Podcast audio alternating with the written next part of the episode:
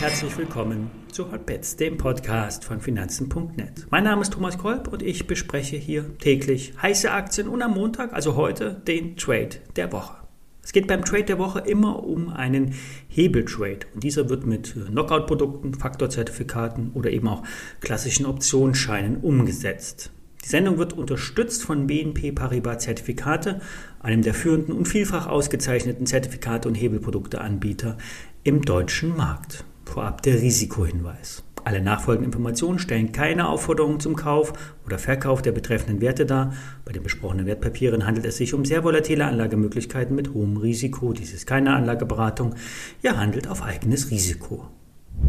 Wir starten heute in den November. Klassisch kommen zum Monatsanfang neue Anlagegelder in den Markt, getrieben durch Sparpläne. Die Saisonalität spricht ebenfalls für steigende Märkte. Oktober, November sind starke Monate und die Aufwärtsbewegung könnte durchaus anhalten. In den USA wird der Trend zusätzlich noch durch Aktienrückkaufprogramme unterstützt. So stehen rund 800 Milliarden Dollar bereit, mit denen die amerikanischen Unternehmen eigene Aktien zurückkaufen wollen. Diese Aktien werden dann in der Regel vernichtet und somit erhöht sich dann wiederum der Gewinn je Anteilsschein.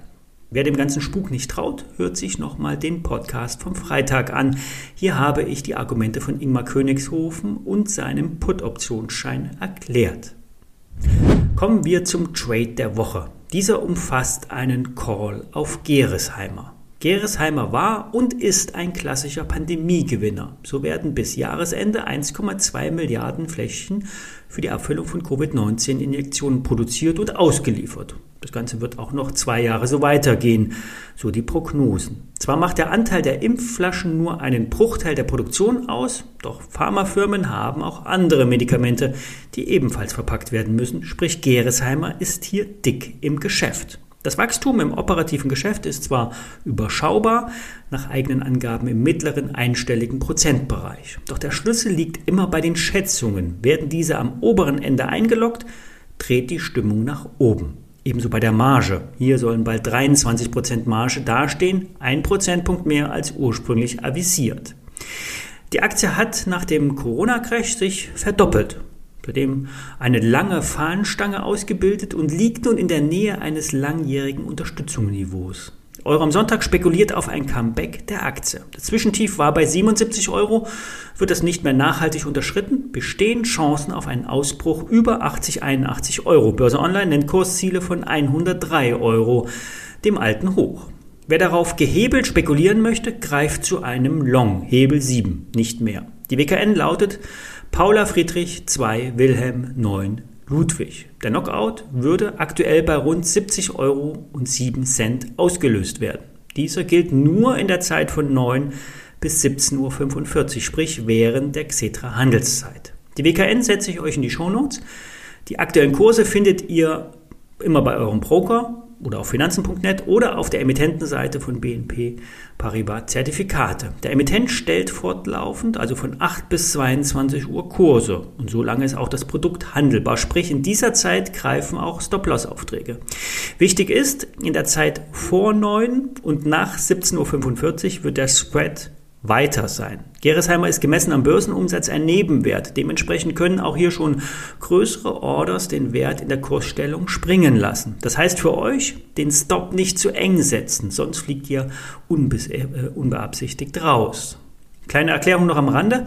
Der Emittent verdient nicht an eurem Verlust. Er wird sein Gesamtportfolio abhedgen, sprich er wettet nicht gegen euch. Er wird auch nicht absichtlich einen Kurs mit einem Verkaufsauftrag drücken, um eure Position auszustoppen.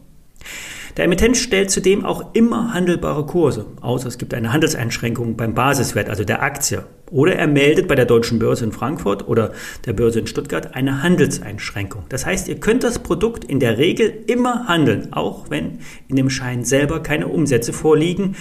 Der Emittent ist immer der Counterpart.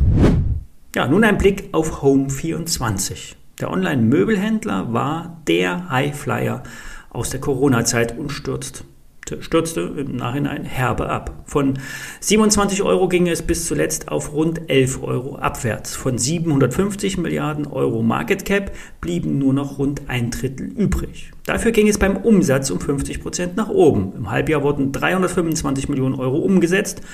In zwei Jahren sollen es dann eine Milliarde sein. Das riecht nach Wachstum auf Kosten der Profitabilität. Unter dem Strich wird es bei einem Minus bleiben.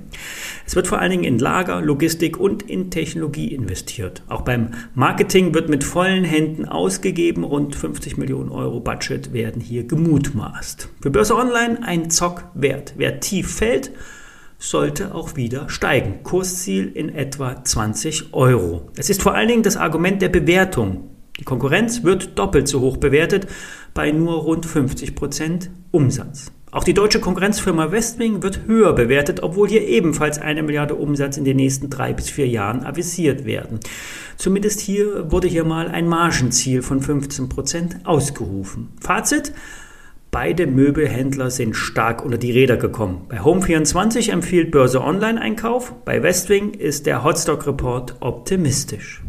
Zum Schluss noch zwei Programmhinweise. Wer einmal wissen will, wie es bei Apple vor dem Konzerntor aussieht, kann sich die Sendung Calling USA anschauen. Hier plaudert Volker mit Anthony über Apple und andere Insights aus dem Silicon Valley. Wer sich für Kryptowährungen investiert, äh, interessiert, kann an der kostenfreien Krypto-Convention am Freitag online teilnehmen. Den Link dazu oder zur Anmeldung stelle ich euch in die Show Notes. Das war's.